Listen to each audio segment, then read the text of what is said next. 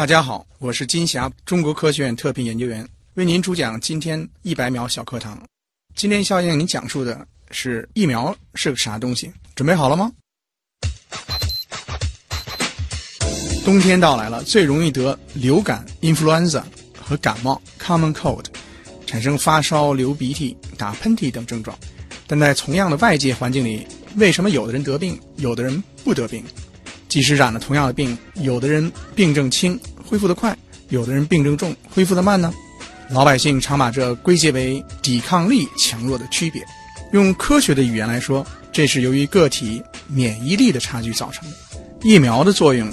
就是充分调动机体的免疫力，预防人得病，或者得了病之后症状轻一些，恢复得快一些。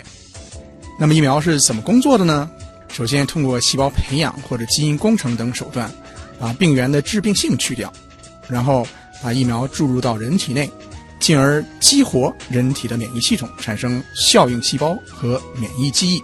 这些效应细胞呢，在遇到真病原感染的时候，会。通过释放免疫介质来消灭病原，主要的免疫介质我们称为抗体和细胞因子。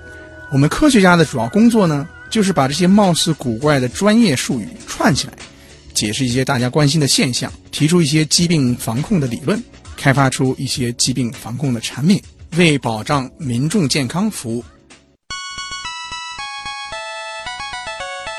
节目准备好了吗？正在将内容进行智能排列。嘉宾的情况呢？正在为您检索嘉宾的特殊喜好。不用那么详细吧？正在为您安装幽默插件。你这是在吐槽吗？正在为您更换全部文字素材。正在删除您的幽默基因，已将节目专业程度调低到百分之三十五。好了好了，马上开始节目吧。正在为您开启极客秀，欢迎各位来到本周的极客秀。本节目由上海市科委支持播出。各位好，我是借助自身的免疫系统，时常与病毒做斗争的旭东。大家好，我是通过基因工程手段研发疫苗与病毒斗争的金霞。啊，虽然说咱们都需要和病毒做斗争，但是我靠的其实是这个大自然啊，千万年演化带来的这个恩赐。但是金霞老师呢，其实实实在在做的就是分子病毒与免疫这一方面的研究。是的，嗯，金霞老师呢是中科院特聘研究员，上海巴斯德研究所课题组长、博士生导师啊。那同时呢，也是中国科学院分子病毒与免疫重点实验室的副主任。其实我们今天节目的这个关键词啊，也就非常的明确了。我们会和大家来聊一聊病毒，也会和大家来聊一聊免疫。我们先进入极速考场啊，我们通过一系列的问题，先来认识一下金霞老师是怎样一个人。极速考场。第一题是咱们的必答题啊，想问一下金老师，您是怎么定义 geek 的？以及自己曾经做过的，你觉得最 geek 的事情是什么？geek 呢，要照英文的解释呢，就是 an unfashionable or socially inept person，或者咱们中文说呢，就是痴迷而不善交际的人，嗯，对吧？我这个人呢，一般还说得过去，还真没做过太 geek 的事儿。嗯，就您觉得您其实在这个 social 这一块儿也是还行的，我还说得过去，就是也喜欢社交、文艺、体育、运动还都可以，就各方面其实都挺好的。所以真的，如果是用英文本意的这个 geek，你觉得其实你对不太上号？我对不上啊！我大街上走，我是比较正常的这么一个人，但是不太 geek。其实现在大家对于 geek 这个解读啊，尤其是极客秀，我们解读了这个一百多期下来之后呢，我们可能更多的觉得就是说，对于某一个领域，嗯。足够的专注，如果说是自己感兴趣的某一个事情，愿意去投入很多，甚至是不求回报的投入，这种类型我们都能够算到 geek 这个人群。这样的话，您符合吗？啊，从这个角度上来说呢，我可能还算个 geek 啊，因为我干的是大家一般不喜欢干的，收入不是很高的这么一个科学工作，一做就做几十年，嗯，也不是一点不求回报嘛，总是温饱还是要保持，很实在啊。那如果说我们极客秀。因为金老师来了，我们要换一个 logo。您觉得往上面放一个什么样的图案比较合适？为什么？因为我是做科学的嘛，我一想呢，大家那个想象中间肯定是那种疯狂的科学家。嗯，疯狂的科学家呢，从我上小学开始到现在，脑海里的就是这个爱因斯坦。嗯，头发都支棱起来，对吧？然后很深邃的看着什么地方。啊，我以为还得是吐舌头的那张照呃，片。吐舌头呢，有点太 geek 了就。哎，我开始在想，这个 logo 上可能是因为金老师可能跟病毒打交道的比较多啊，上面放一个这某一个病毒的这种结构什么的，感觉还挺酷的。其实病毒呢，就是你看着它比较酷啊，它没有生命。不到显微镜下，不用特殊手段来说，病毒其实没有生命，对不如爱因斯坦有意思。啊。那么接下来，其实这道题呢是和您的这个研究有点关系啊，就是想问一下，就是在整个的这个病毒也好、免疫也好，您所从事的这个研究领域当中啊，有没有哪个现象或者是结论，当时你一接触到，你就觉得，哎呦，这个东西很有意思，完全没想到的，可以和我们分享一下。呃，这个呢，因为我做科学做了很长时间了嘛，所以在不同阶段呢，痴迷的东西是不一样的。嗯。然后早先呢，对呃肿瘤、癌症很感兴趣，但是我实际上做的研究呢，就比癌症要晚一点，实际上是从艾滋病开始做的。嗯。那艾滋病特别有意思一个事呢，它为什么一个病毒来了以后就把人的免疫力给打得一塌糊涂，对对吧？所以这是非常有意思的一个问题。那我在研究的过程中间呢，我又发现了另外一个比较有意思的一现象。嗯。那么就是大家知道免疫的疫苗的事情，都知道有抗体这么一回事儿。那抗体呢，一般来讲呢，这是好的，是有作用或者没作用。但是呢，在抗体在特殊的疾病情况下呢，它有副作用。嗯啊，这种副作用呢，有一种机制呢，叫 antibody dependent enhancement。啊，它尤其在我研究的登革病毒里边非常非常明显。嗯，所以这个事情呢非常非常有意思。现在我们还在研究具体的分子机制。啊，它的这个表现大致是一个什么样子呢？就是这样的一个机制。那一般的来讲呢，我们就说病毒感染以后哈，然后机体产生免疫力，免疫力呢，其中呢有一种东西呢就叫抗体。嗯，抗体呢跟病毒呢碰到一块儿呢，就把病毒给结合到一块儿，我们叫中和。中和了以后，它就阻止病毒去感染细胞，因为病毒脱离细胞它是活不了的。然后它进去了以后呢，它把这个病毒带到细胞里面呢，病毒没死，反而继续复制增加了。哦这样的话，本来呢是一个保护机体的这么一个卫士，啊，然后呢反而起到了一个副作用，所以它就抗体呢是 antibody 嘛，对吧？感觉这个机制看上去好像是对我们负面的，但是如果说我们利用的好，是不是也有可能变成一种治疗手段呃，毒如果携带的是药物，啊？呃，然后进入特殊的靶细胞，也有可能，呃，比如说进入肿瘤细胞啦。但现在就是研究这个思路去做研究的还不多。嗯现在主要是研究它的副作用。另外呢，就是在疫苗开发的过程中间呢，怎么防止这个副作用的发生？就还是先把这个机制摸得再清楚一先。把机制对有基本的细胞机制已经清楚了，还有一些分子机制还在探讨。嗯，想请教一下您最后一个学历的毕业论文，这应该是您当时博士的时候做的是什么？这个还记得吗？记得嗯啊呃，因为我做博士是在英国做的嘛，嗯所以这博士论文呢，它的题目是英文。嗯，然后这个题目呢叫啊、quantitative comparison of the human immunodeficiency virus one and Epstein-Barr virus specific cytotoxic T lymphocyte responses。我觉得就算是英语比较好的朋友，可能这些单词听明白了，它到底意味着什么呃，，他可能还是有点意不就是就是科学家呢，他也不懂。啊啊，因为这名字串到一块儿嘛，有特殊的含义嘛，用特殊的实验方法，对吧？它实际上做的呢，就是比较两个病毒，一个是艾滋病，就是 HIV 嘛，就是 Human Immunodeficiency Virus，然后另外呢是叫 EB 病毒，就是鼻咽癌病毒，叫 Epstein-Barr virus。我比较这两个病毒的其中的一种细胞是 T 细胞，就一种免疫细胞嘛，它有毒性的，所以叫 cytotoxic T lymphocyte。嗯啊 T 细胞，然后呢去定量分析这两种病毒特异性的这个细胞呢有多少，有什么区别，嗯然后在这个艾滋病感染病人感染过程中间它有什么变化。通过这个呢，了解一些这个病毒免疫的机制。嗯，所以说当时的研究和您之后做的这个工作还是一脉相承的。从大体来讲是一脉相承的，就是我一直在做病毒免疫，嗯就是呃给人造成疾病的这个病毒的免疫，对吧？那免疫里边呢有很多很多不同的组分，嗯啊，我以前研究的是一种细胞，那现在研究的是另外一种细胞，嗯，然后再研究其他的分子机制，是既是通的，又是不一样，要不然科学就没法进展，对不对？对对对，但大方向其实还是在大方向是一样的，啊。也想问一下了，就是在您的研究当中啊，有没有哪种工具啊，或者是某台仪器，又或者是哪类试剂啊，诸如此类的吧？就是对你来说，它的价格你是比较在意的，然后能不能先和我们分享一下？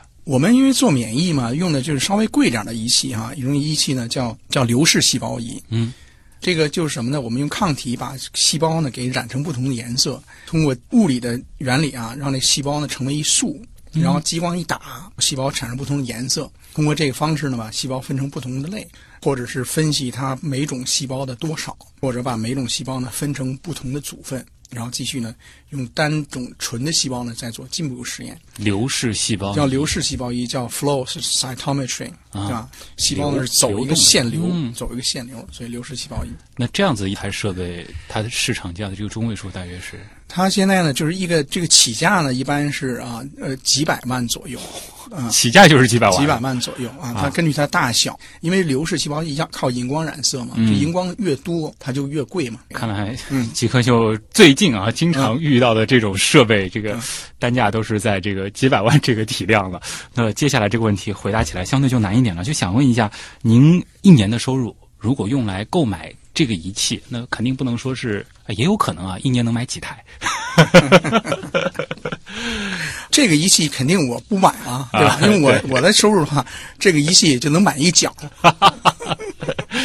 呃，应该是这个嗯几年，甚至是十年这个左右。呃，用不了十年，五年的收入总是能买一台一系的。哦，这个倒是啊，谢谢金老师的这个坦诚。这其实我觉得也给很多有志于投身这个领域的一些嗯朋友看到了一些这个光明的前景啊。嗯这个方向其实可能包括说是这个科研界，还包括一些这些相关的一些企业，可能也是会比较重视的，对吧？对，这种仪器是很常用，嗯医院、企业、研究所都很常用啊。但是，一般的话，我们都不用自己的工资来买，的确是啊，对，属于公用的仪器。嗯，对于实验室来说它很重要。嗯对，实验很重要。想问一下，就是如果说可以不考虑其他所有的情况，这个包括可能家庭的影响啊，包括收入等等其他因素的影响，就如果说只遵从您的内心的话，您现在最想做什么事情？呃，我要是再做一遍的话呢，我还做这个事儿。就觉得反正这条路就是走对了，就是适合我的。这个事情呢，就非常非常有意思，嗯对吧？因为呢，你看我们在研究一些啊、大家都感兴趣的事情，啊、可能呢会做出一些有贡献的东西，对吧？嗯但很大程度上呢是追求啊、知识嘛，发掘新的知识，每天都不一样，嗯，所以蛮有意思的。就探索的这个过程，对反正哪怕是点点滴滴的一些新的这种发现，都会让你特别快乐对，啊，很知足。接下来这个问题啊，这我相信回答起来会非常的过瘾。就是如果说啊，可以拥有一种甚至能够违背物理规律的超能力，你想实现什么我就特别喜欢腾云驾雾。啊？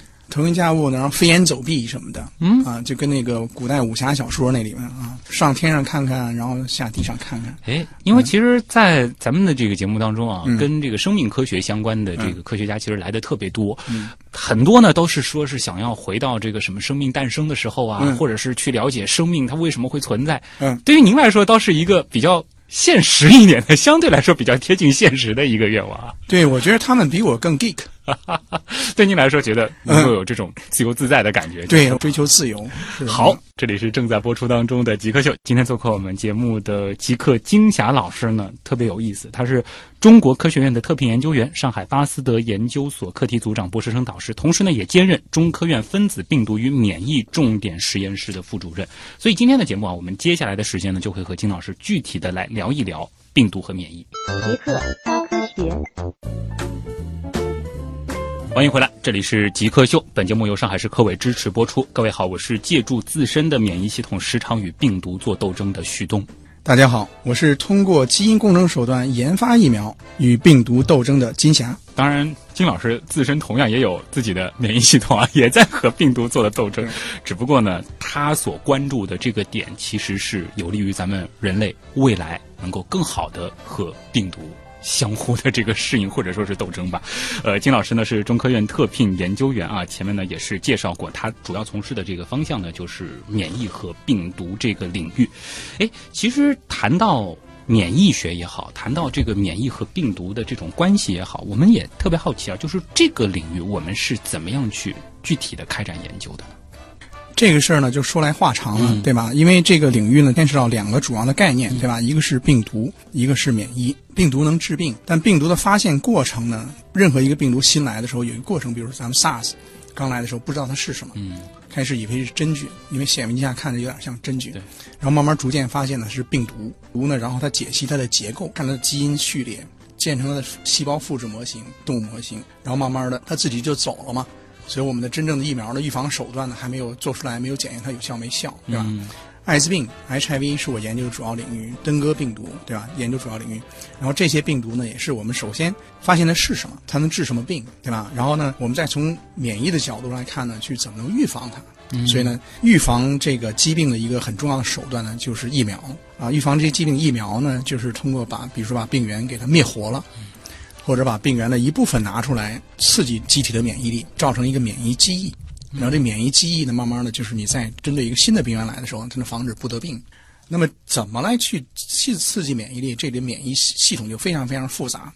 从细胞上来说呢，有 T 细胞，有 B 细胞，有单核细胞，有树突状细胞，有 NK 叫自然杀伤细胞，然后还有一些啊是酸性粒细胞、是碱性粒细胞、中性粒细胞。所以去医院里一体检呢，有好多好多种细胞，对吧？光是所谓的白细胞，白细胞就白细胞一大，对吧？啊，主要是白细胞，红细胞呢一般没有什么免疫力，嗯对吧？黄红细胞是血氧的。调节每种细胞的免疫力呢，是一个就是反复探索这么一个过程，是吧？有时候还真不知道怎么回事，所以呢，就有很多人呢用通过各种的细胞模型，还有动物模型去研究这些各种各样细胞的功能，嗯啊，然后很多很多小鼠模型，包括新进的灵长类模型。所以这整个呢，这个病毒免疫呢是一个集合的这么一个科学，嗯，在这基础之上呢，然后再产生疫苗学。你要做下来，能做好几十年也做不完。对，嗯像您具体的话是落在了疫苗的研发这个步骤上。我目前呢是疫苗研发呃为主，然后包括呢一些这个病毒免疫。一方面可能也会去看一看，就是说免疫系统是怎么样对这些病毒起作用的。然后另一方面的话，就是我们怎么样去把这个疫苗研发出来。对啊、咱们就是具体说一点，可能大家就容易理解了哈。登革病毒哈、跟寨卡病毒很类似，大家去巴西那个奥运会嘛，是吧？有个寨卡热，寨卡呢跟登革呢是它是一个家族的病毒，在结构、基因序列和致病的这个性呢都非常非常类似。但寨卡呢造成的病呢，跟登革热有有略微不一样，它都能发热，然后造成皮疹。但寨卡的话呢，它在母亲感染的时候呢，它会造成这个婴儿的早产、死产和婴儿出生小头症，对对吧？所以就是最近两年，一五年、一六年就非常非常热。那这个出来以后呢，我们就得想了，我们能不能做一个寨卡的疫苗？那我们实验室具体的方法呢，就把这基因序列的其中的一部分拿出来，用基因工程的手段呢，合成一个叫蛋白，蛋白就是一种抗原形式嘛。然后把蛋白拿出来呢，去在小鼠里打，看它有没有各种各样的免疫反应、t 细胞啦、B 细胞啦，能不能有保护作用。在这个基础上呢，我们再把同样的疫苗呢放到猴子里去打，因为猴子跟人就更接近了嘛。做疫苗研发总是从小动物到大动物，然后到人嘛。然后我们在猴子里打呢，一发现，哎，它也有也有作用。那么，所以我们下一步呢，再想进一步研究的话，就能把这个疫苗呢，一个从实验室规模的一个产品，能不能变成一个工业化的产品？变成工业化产品的话呢，然后进行开始进行人的实验。嗯，人的实验就是临床实验一期、二期、三期，然后上市，然后再四期，嗯就这么一个过程。前半部分的话，更多的是在筛选。当然，我们现在有一些更精准的方法，能够去比较有针对性的去提高这个筛选的效率。对，因为我们现在做疫苗呢，跟一般的做药还是不一样，嗯对吧？我们疫苗我们一般都想了做一种特殊形式的疫苗。药的话呢，它有前体药物可以成千上万，对，和药品库去筛选。那么疫苗的研究手段呢，因为它牵扯到动物，然后再牵扯小动物、大动物，对吧？所以它不可能成千上万这么筛选，嗯，所以一定选开始选的时候是一种疫苗或者两种疫苗，然后继续深入研究，看有用没用。三五年下来，万一没用呢，从头再来，嗯 是吧？所以它这个也是一个比较漫长一过程。啊、所以我们的这个逻辑就是，我们先可能设想这些东西可能能够有类似疫苗的这个效果，给这些小动物先注射，然后呢，再让他们和真正的这个病原去接触，对，然后去看看它死不死这个状态，哎看他死不死。一般感染病毒感染以后，体重要下降，然后会死，对吧？那我打了疫苗以后，我看它致死率下降了，然后体重不下降，嗯这样我说疫苗可能有保护作用。对，关于动物实验，我相信咱们的听众已经是有一个很客观的认识了。包括我们之前的节目，其实也讨论过。其实我比较好奇的就是疫苗在临床试验的这个阶段，嗯它是怎么去操作的呢？感觉和这个一些疾病啊，比如说抗癌药物的这种，嗯这个临床，它的思路可能还是不太一样的吧。呃，它主要不一样的地方呢，就是疫苗呢作为一种防病的产品，对对吧？它是给正常人打，所以要非常非常安全。嗯安全性是第一位的，在安全性基础上呢，再做有效性实验。嗯，所以它实验的周期就比较长，就每一期呢都有固定的年限，比如一期要两年、一年半到两年，嗯，然后二期要一年左右，然后三期在一年到两年，是吧？然后整个过程下来呢，一个疫苗研发出来，少列到五到八年。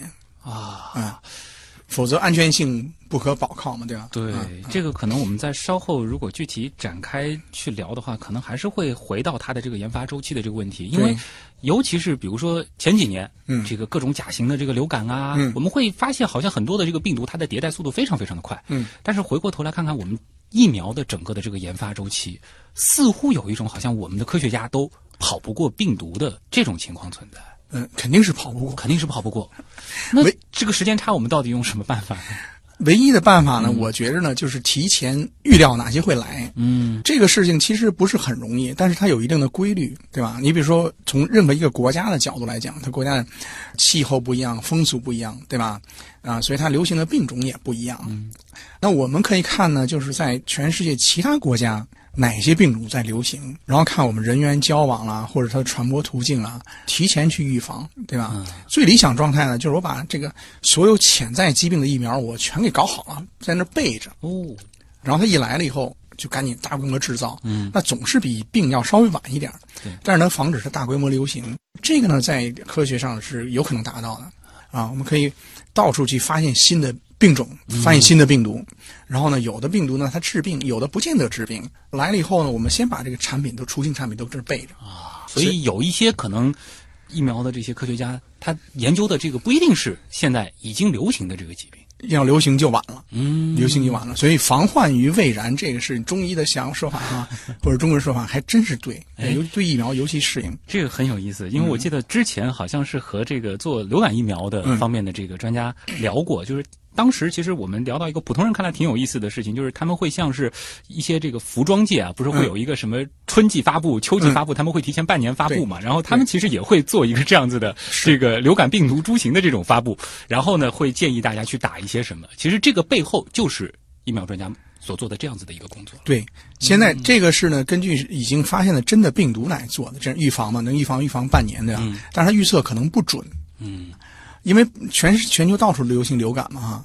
然后另外一种呢，就我说那种就就根本就还没有流行，对嗯就不是每年都流行，对吧？你比如说像埃博拉这事儿，老在非洲发现，是，然后咱们这儿一般也没有，但万一要来了呢，那就不得了，是不是？对，所以咱们先把埃博拉相关的药物啦、疫苗先跟着备着，都备好，对吧？你万一过来了，给咱传染过来了，嗯赶紧免疫治疗准备好了。对。嗯，这样子的话，跟他的那些接触者和潜在的可能会接触这个病患的人群，如果说这些疫苗都打好了，那他也不会再扩散出去。对对，影响影响扩散。嗯从公共卫生角度来讲，这疫苗是起这个作用。对嗯，的确啊，当然也不是说是这个对于一个普通人来说，你害怕这些潜在的病毒，有什么疫苗夸全给自己打了，这个 其实也未必是一个好事儿，那不行，那不行。这个我们科学家先把疫苗给你备着万一需要再打。很实在啊。欢迎回来，这里是正在播出的《极客秀》，本节目由上海市科委支持播出。各位好，我是借助自身的免疫系统，时常要与病毒做斗争的旭东。大家好，我是通过基因工程手段研发疫苗与病毒斗争的金霞。嗯，欢迎金霞老师做客《极客秀》啊。虽然说咱们都在与病毒做着斗争，而且甚至是无时无刻，但事实上也没什么好太害怕的，因为大部分时候咱们的免疫系统还是挺好用的。但是有一些时候就得靠像金霞老师 这样子的科学家啊，为我们备着一些疫苗。有备无患了。金老师呢是中科院的特聘研究员，上海巴斯德研究所的课题组长、博士生导师。那么主要的方向呢就是病毒与免疫啊。这里有一个关于您个人经历的问题，想在访谈的第二部分着重的来聊一聊，就是最早是一个什么样的契机让你走上生命科学，而且最后是和病毒和免疫打交道？呃，这个事儿呢，其实也说来话长、啊。开始呢，其实很不好意思，就是咱们中国人呐，中国高中都是考大学，几十年前嘛是分文理科，分文理科呢，然后呢，我就发现呢，我就特别喜欢文科。哦，我父母呢，嗯嗯不希望搞文科，这文科比较复杂啊，就是觉得理科好。理科好呢，理科就是数理化嘛。嗯，我虽然上高中的时候上的是重点高中，嗯，啊、北京的人大附中，但是我数理化还都比不过我同学。我们这些同学真是 geek，嗯，可以想想啊，是吧？然后这样一排除的话呢，那就干脆学医吧。然后他们另外说呢，是二十一世纪是生物的世纪嘛，对，所以我就误打误撞就进入了生物医学的研究领域。嗯，这个是最开始最开始，啊。嗯，那后来怎么样细分细分，逐渐逐渐到病毒这个领域？上来一看学医了嘛，那研究医学问题嘛。嗯。医学问题当时最大的问题呢是癌症，嗯。癌症研究研究研究呢，研究又太复杂了。就是做科研呢，你要找一个新的领域，对，有可能有突破，但是又不能太新，太新的话又入门太难，嗯。对吧？啊，所以开始的时候上学时对癌症很有兴趣，研究研究到后来呢，就发现哎，艾滋病出来了。嗯。艾滋病呢，整个是一个新的病，把全世界人都搞懵了，包括科学家。这个艾滋病怎么来了一个病毒，把人的免疫力打得稀里糊涂？然后哎，我觉得这个有意思。那么这样毕业以后呢，正好有幸出国，出国去英国的时候，正好去实验室呢，开始从事艾滋病的研究。嗯然后就一直哎研究病毒跟机体相互作用，那自然要牵扯到免疫的问题。对。那么这几十年下来呢，就是以病毒免疫为自己的主要研究方向。嗯。其实如果说搞清楚了艾滋病它怎么样把人体的这个免疫系统搞得一塌糊涂，嗯，就反过来的话，其实也是能够从中取很多的经，我们去做进一步的一些开发。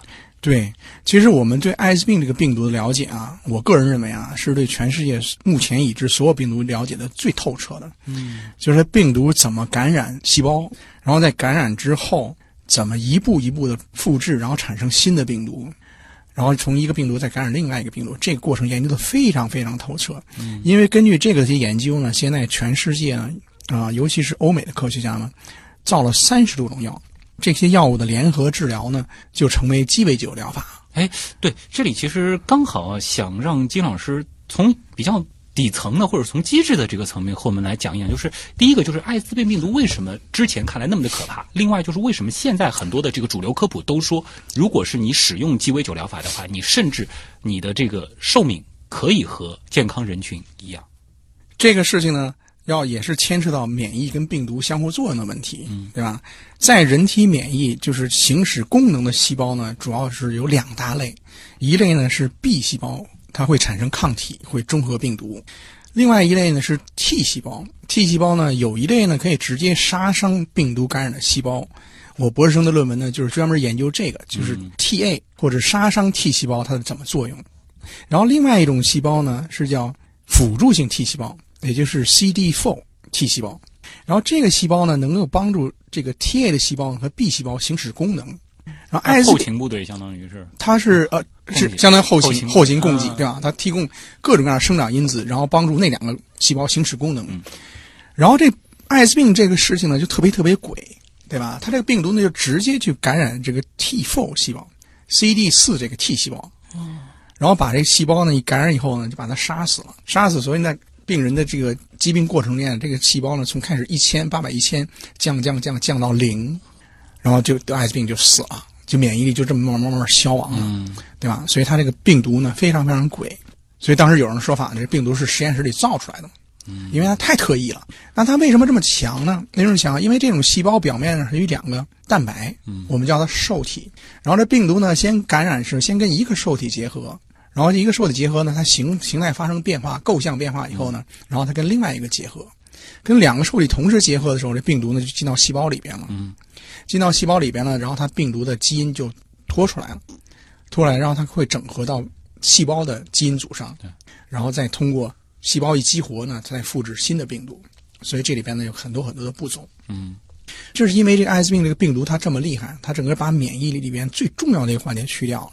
最重要一环节去掉了的话，人呢开始的时候就艾滋病早期的时候没事儿，对吧？然后晚期的话呢会得机会性感染，比如说白白色念珠就感染了，对吧？是这种感染，平常一般不治病或者几天就好了。嗯，就人体有免疫力的时候他没事儿，他没免疫力了，他当时这些就死了。是，那现在呢，为什么又不怕了呢？因为这个病毒复制的这个步骤啊，都发生清楚了哈。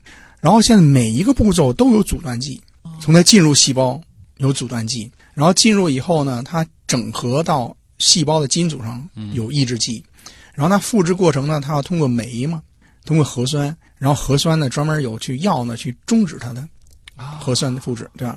然后在它病毒形成过程间呢，它要剪切，剪切通过蛋白酶剪切，然后呢产生更有感染力的颗粒，嗯，然后那块儿有阻断剂。然后现在呢，大家在少一种什么，就是它往外出的时候，从感染细胞出来的时候也能找阻断剂。所以每每个步骤呢都有不同厂家的药物，这样集合起来有三十多种。所以把这些药物全部综合在一块儿，它整个的这个机制，起码对于病毒它的这个复制传播这个过程来说，是重重的障碍。就这个病毒就给它绝对杀死了。它也不是所有三十多种都一样哈，其实呢就是它几个步骤嘛，主要是五六个步骤，然后呢用三种药同时使用，嗯它的病毒就逃不了，基本上就抑制住了。嗯，抑制住这样的话呢，就从一个急性病呢就变成一个慢性病了，所以大家就不怕了。所以从六十岁感染活到九十岁也没问题。啊，这个的话，其实从机制层面说明白之后呢，大家其实也可以更加的理性的去看待艾滋病了。当然，艾滋病不是我们今天节目的这个主题啊，关于它这个什么呃礼节性的握手啊、拥抱，甚至这个礼节性的接吻不会传染这种事情，我们也不用再多说了。嗯我们肯定更想告诉大家的就是背后的这套机制，以及我们其实对这样的疾病是有办法了，已经，而且这个办法也是比较成熟了啊。嗯对。其实特别好奇啊，因为金老师其实天天的这个工作就是和疫苗，尤其是和各种病毒打交道，而且其实可能在您的实验室当中还要有各种各样的这个病毒就在那儿放着，大家其实也很好奇，安全到底是怎么去做防护的？啊，其实我们做生物研究的话，它都有一种生物安全的一个体系。嗯，那所以实验室呢分成不同的等级，一般呢就是生物安全一级、二级、三级的实验室。那根据研究的病原的致病性强弱，然后把不同的等级的实验室里面呢去研究不同的病原。那我研究这个两个两个病毒呢，一个是登革热是生物安全二级的病原，然后艾滋病呢是生物安全三级的。嗯，这需要不同的实验室。一般研究所呢都具备于生物安全一级和二级的实验室，生物安全三级呢要特殊的实验室，它里边有负压，为了病源不跑出来，对吧？比如说结核病跟艾滋病呢，这是三级，然后再往上最高级，全世界最高级的是四级生物安全实验室，就比如说埃博拉、哦，大范围的马宝热，嗯对吧？这个一感染就致死率很高，到百分之五十、百分之八十致死率的，所以这个呢要生物安全四级的实验室。嗯然后这个全世界呢就不多，全中国呢只有公开的只有一个，嗯，对吧？那除了之外呢，除了在不同的实实验室里去进行不同的操作呢，那我们常规的操作呢，是一般呢是戴手套，穿实验防护服。如果通过呼吸道传染的病毒呢，比如说流感呢，你要戴口罩，对吧？啊还要戴帽子。嗯，这是一般的生物安全一级、二级的这个病源呢，就可以这么操作。然后要是三级的话，要穿的要防护，可能要戴啊、防护镜，要全身都不往外露，对吧？就你跟你捂起来，跟跟小朋友刚生打襁褓是差不多那么捂着，手能出来干事儿很热啊。那四级的话呢，就要穿太空服了，嗯，太空服。就您的实验室还犯不着就是太空服，哦我没太空服，太空服那个实验室就全世界就没有多少，那个要求规格很高。这个曾经在纪录片里好像看到过，就是非常可怕、如临大敌的进入这个实验室。对啊、。对对，但是的话，其实这点安全性也是很必要的。我们想一想，包括有很多的这个实验动物啊，包括这个实验室当中这些东西就真实的存在在边上，普通人避之不及的这个事情，确实是。会有家人或者是朋友知道您做这个研究的时候有点担心的吗？啊，开始非常担心，开始担心。你看，我也从艾滋病研究开始已经三十多年前的事儿了。啊开始几年非常非常担心，嗯，然后慢慢看呢也没事儿，大家是不是担心您是不是操作不当，是不是操作不当对什么的？操作不当呢，确实有感染，但感染的几率非常低，对吧？操作不当感染的几率是千分之一、万分之一。嗯，艾滋病病毒呢，其实不那么易感，对所以全世界真正研究艾滋病，因为在实验室感染的话，啊、很少，可能也就啊、一位数、个位数，个个位数，对吧？顶多是到十位数，绝对不到百位数。就考虑到其实研究艾滋病的科学家那是千千万万嘛，对呀、这个千千万万还是非常几十年嘛，非常小的对非常一个非常小几率的。嗯，嗯，只要这些操作规范都操作规范已知抗原，嗯对。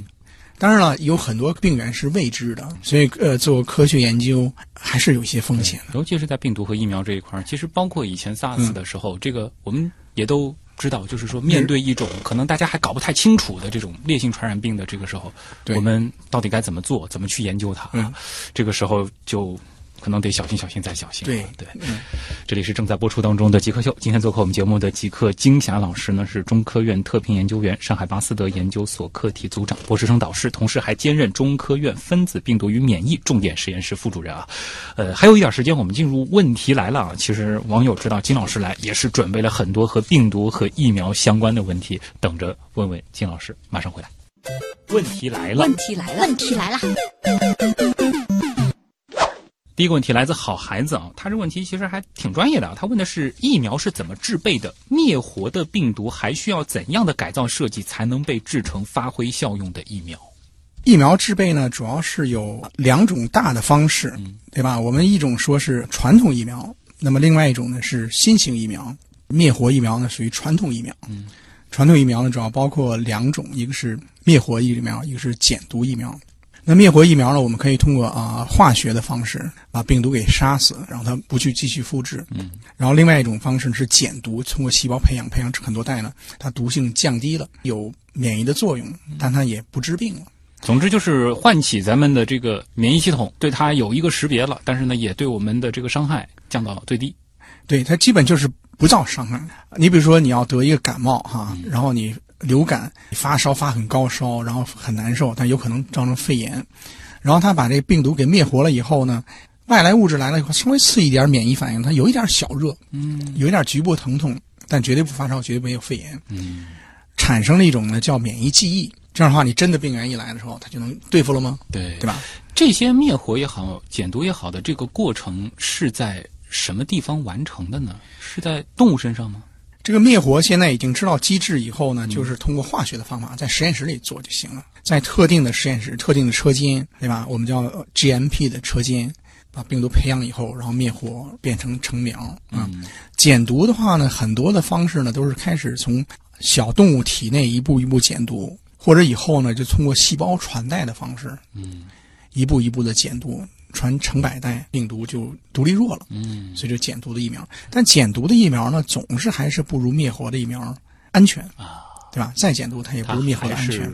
可能因为大家知道这个总是减毒嘛，呃感觉好像总带点毒，呃，还是有点 有点有点点毒，这个有点毒呃，我们说的毒呢，其实跟传统意义上的毒和毒药的概念不一样啊，跟毒药完完全千万不要完全不一这样的去理解，对啊对。对对对，嗯，就是还有点还有点病毒性，是，嗯主要是说它可能还是有一些活性啊，呃，还类似于这样子。还没完全死的那么东西，还是有点活性，对，还有点活性。哎，那您刚刚说了是这个传统疫苗，嗯呃，现在的这个新型疫苗呢？新型的疫苗呢，只主要是通过分子生物学的手段、基因工程的手段，它不是把整个病原去给它灭活、去减毒，而是把这个病原的其中的一部分，比如说一个蛋白，我把它拿出来，然后我在体外表达，然后放大，然后用它呢去刺激相应的免疫反应，然后或者呢，我就把这病原本身呢用它的核酸的形式，比如说 DNA 做成疫苗，或者呢，现在呢，另外一种是用就 mRNA 做成疫苗，就核酸不同形式做成疫苗，所以这是完全靠分子生物学、基因工程的手段来做。那另外一种手段呢，我们还可以比如说把它放在一个载体里边，就是我比如说一个病毒，这个是黄热病毒，嗯。啊，然后去非洲呢，我们要打黄热病毒的疫苗，那这个疫苗呢是一个减毒的一个病毒，我可以拿这个它作为一个载体，然后我把其他的病毒的这个抗原放到里面去产生新的疫苗。嗯。登革疫苗的初期的研究就是这么做的，就把登革疫苗的抗原呢放到这个黄热病毒这个载体里面去，嗯。这个啊，所以叫病毒载体疫苗。所以它这个这些呢，叫用分子生物学、基因工程手段来做的，是叫新型疫苗。嗯刚聊了传统的疫苗、新型的疫苗，很多种疫苗。接下来这个问题呢是妖精的小口袋。其实他的这个问题我也很想问，就是他说可以找到所有变异病毒的共同点，研制出一种终极疫苗嘛？倒是让我想到了这个广谱抗生素啊，这 疫苗里边有没有可能出现这样子的一种产品？这个呃想法非常好，嗯，科学家们呢也在一直在做。主要的病源呢，比如说艾滋病，艾滋病变异非常非常大，它的序列呢有成千上万。然后流感，每年为什么要有流感新疫苗呢？也是因为它变异太大。然后呢，登革热有上千种不同的基因，对吧？然后都在不同的变异。怎么去找一个一个东西能代表所有的东西？不知道。嗯就科学家们还在用各种各样的方法去找，包括我们自己实验室也在找。就找呢，就找它，我们叫它保守序列。你把所有病原放在一块儿，找一个保守序列。这个保守序列呢，诱导出一些免疫反应，然后呢，它对很多种呢都能识别，但对每一个呢都不是最理想，因为它病原呢跟它的疫苗免疫它不一样嘛。最理想的话，你给它什么疫苗，新的病原跟它一模一样，对吧？一下立刻就结合了，对对吧？所以这广谱疫苗的话呢，它的呃好处呢，它识别的东西多，但对每个东西呢都不是百分之百的有效。怎么能找一个又广谱又完全有效的？现在大家还在摸索，感觉这个万能钥匙没那么好配啊，不好配，非常不好配。对，嗯这个变化实在是太多了，而且关键这些病毒啊，他们的这个钥匙每天还不断的在迭代，这个就很痛苦了。对是，当然可能我们也会这个期待吧，就这个也是科学家们所一直关注的一个方向。其实都在研究艾滋病、流感、登革热都在研究。我们另外一种研究方法呢，就是呃反过来做，对吧？开始呢是从病原的角度出发，我看这病原，我找它的变异中间的不变异的地方，是吧？然后用它作为抗原。然后现在呢，我们从人里面呢去找了一些很多的广谱中和抗体。嗯，病毒感染以后，然后它恢复了以后，它就抗体，对吧？对，抗体它有的抗体呢能识别很多很多的变异株。嗯，然后在艾滋病里边有，流感里有，登革热里也有，所以咱们现在呢，就通过这个抗体呢，然后看它抗体识别的是哪些位点，然后想想倒过来，所以这个呢就叫反向遗传学。啊，通过反向遗传学的方法去设计疫苗。当然了，你这个设计的疫苗打到体内，通过若干月、若干年，能不能诱导原来那个抗体，这个还不知道。就感觉是挺玄妙的，就是啊这么多年前他接触过一次啊，稍微识别过了，他之后还记不记得？呃记得，记是记得，嗯，但是抗体免能有免疫记忆好几十年，嗯。他肯定记得他识别的是什么。嗯。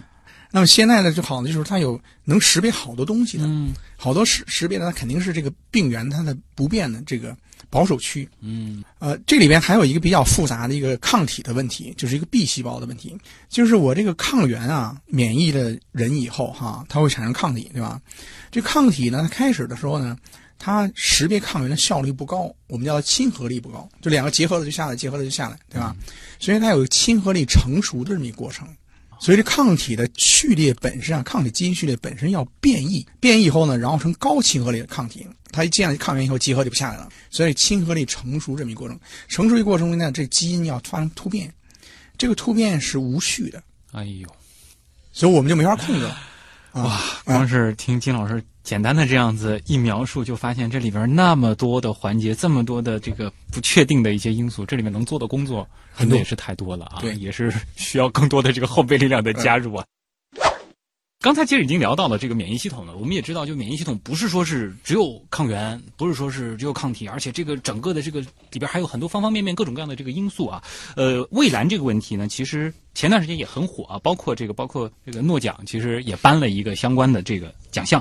他就说了，人类有可能控制免疫系统来治疗疾病吗？让他认识自身免疫病还有外源入侵的区别，以及对抗 HIV 等。这个肯定能做到的，因为人体的免疫呢，它就是两方面嘛，它一个是识别外源的东西，另外识别自己。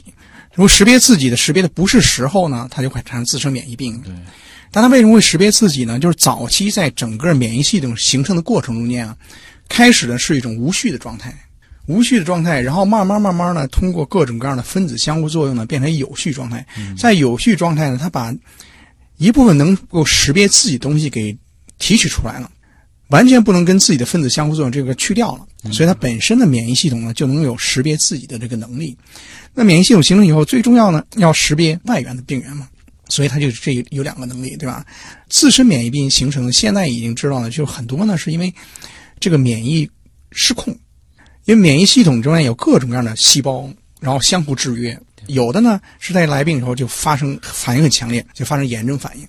但炎症反应不能持续很长时间，对吧？它要慢慢慢慢弱，然后在这个过程中间呢，另外一种细胞就出来了，拮抗那个东西的作用，对吧？所以现在它有的这个防止自身免疫病呢，就是通过一种调节一种抑制细胞的功能，或者叫调节 T 细胞，它呢对其他细胞功能有抑制作用，然后就把这功能这种细胞的功能增强，然后它就消亡自身免疫病。嗯。呃，艾滋病呢是在很大程度呢开始呢有是免疫过激，开始早期是过激，它比如产生很多的早期产生的一种叫干扰素阿法，然后呢对机体呢反而不好，产生不好，这个 T 细胞清除太快，所以呢现在呢有人就想呢，早期能不能这个抑制它，然后控制艾滋病。当然，对艾滋病的做免疫调节呢，其实现在没有大太多的用处，主要这些药太管用了。啊这个的确是啊，但是前半部分我听下来的感觉就是，好像这是一个很多按钮，但是这个按钮之间呢，可能还有一些相互关联。你按了这一头，按中了，可能那边翘得高了，你又得去控制，它是一个平衡的艺术，而且是一个非常复杂的一个平衡的艺术。对，非常对，嗯。啊，所以这个背后还是回到前面那句话啊，就是可以挖的点，可以研究的领域很多。下面一个问题就来自跨越时空的鬼怪啊，这个就是我们常说的考研题啊。他说，想从事免疫学研究的话，需要怎样的专业背景？呃，有没有一些书籍可以推荐？如果说想要考您的研究生，更看重怎样的特质和经历？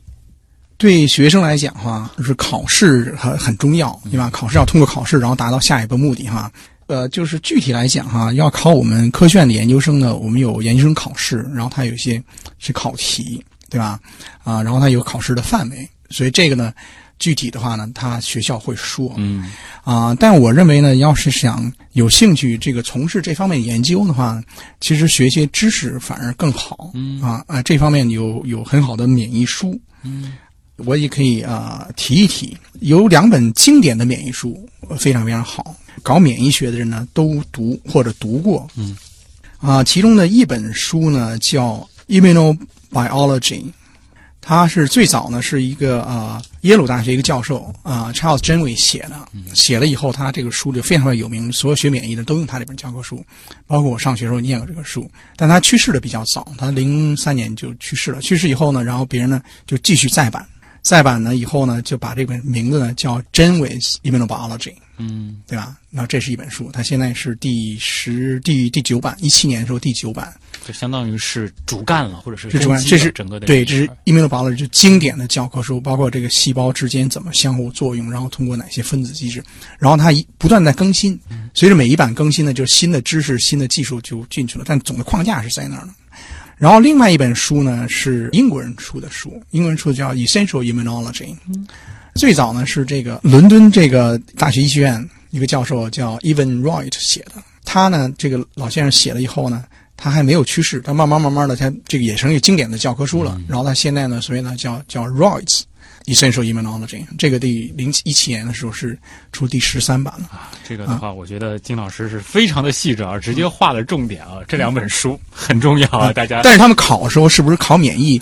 这考这我不知道。但是其实但是你要懂免疫，以后，未来是很有帮助的，对吧？你要是跟免疫学、免疫学家有共同语言的话，嗯，那这两个人这两本书都是可以有共同呃谈话的这个。起码和嗯导师在聊的时候，导师有沟通的基础哎，绝对对对这个事情是有一个概念了，对吧？对对对，哦对，那个什么还有忘记那个事儿啊，就是问我的考生那个有没有呃特殊的特质和经历啊？哎，对，啊，因为呃我们招呢是招硕士生跟博士嗯生，招博士生比较多，一般都硕博连读。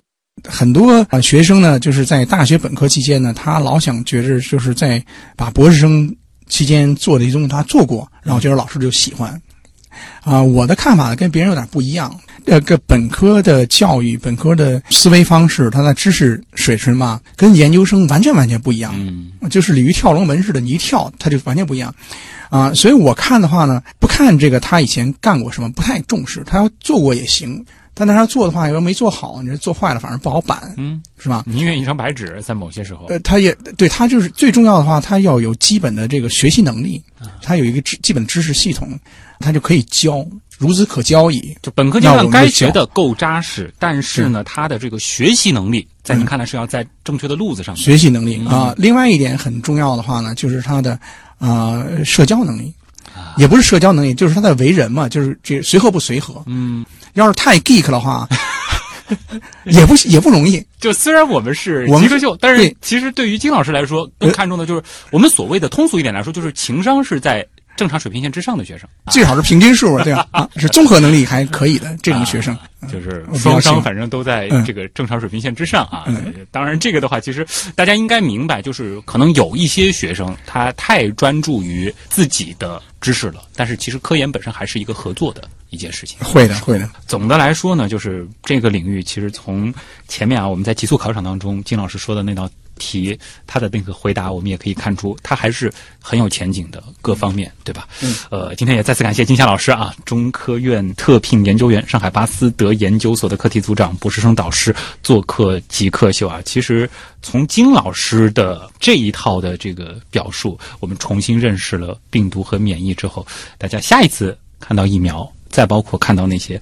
包括艾滋病啊、登革热啊、寨卡这样子的疾病的时候，可能心里会更有底气啊。谢谢金老师的到来。呃，非常高兴，谢谢。嗯那么以上就是本周的极客秀，本节目由上海市科委支持播出，我是旭东，咱们下期再见。